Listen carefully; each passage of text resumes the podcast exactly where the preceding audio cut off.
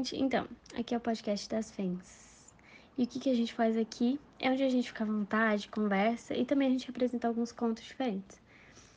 Bom, aqui somos compostas por Ana Clara, Maria Fernanda e a Nicole. A gente faz parte da turma 512 do Instituto Federal de Santa Catarina, do campus de Florianópolis. No podcast de hoje a gente vai falar um pouco sobre um conto incrível, vocês não podem perder por isso.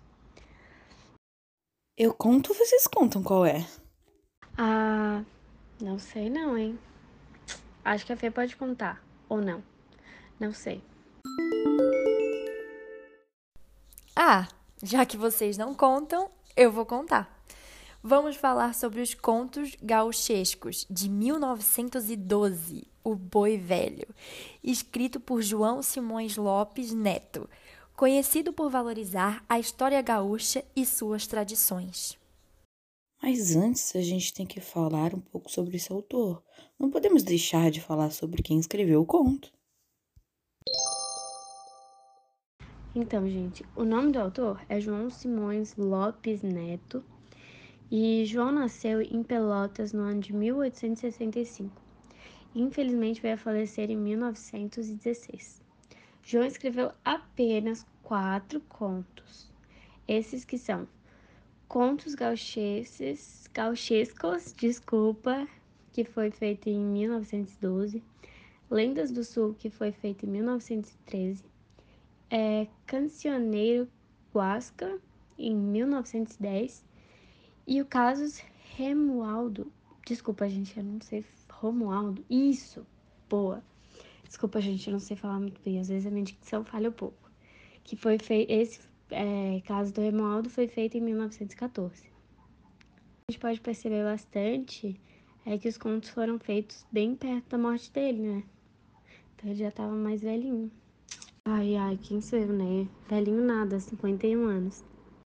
No texto, a gente pode ver que ele sempre está falando umas frases como conte você, pois veja você, e que você pensa, né? Que é até difícil, assim, de falar do jeito que eles falam.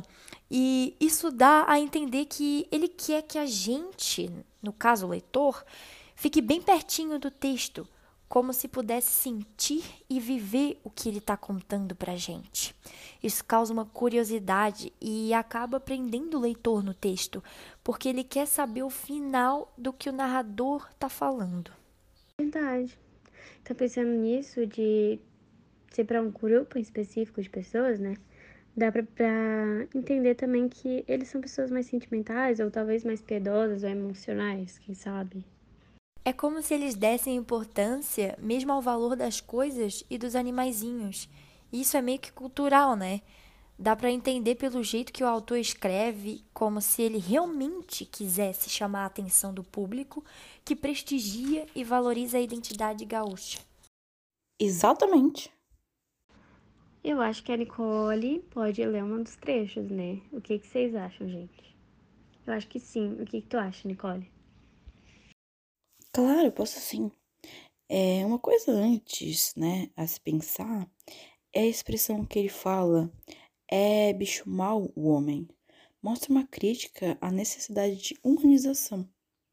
O autor se inclui nesse desejo, como a gente pode ver quando ele fala conte vencer as maldades que nós fazemos e diga se não é mesmo. O autor mesmo fala sobre como o homem é mau e faz coisas ruins para seu próprio bem. Vale a pena lembrar que, apesar do autor ter se dirigido aos gaúchos, esse texto é muito impactante. Mostra como o ser humano não demonstra piedade por aquele que o serviu de certa forma. Nos fazem conhecer sobre este ser e suas ações durante toda a história suas atitudes perante os animais e perante o seu semelhante. Nestas reflexões que o autor enfatiza constantemente, nos prende para lembrar ao nosso conhecimento o que muitos querem dizer.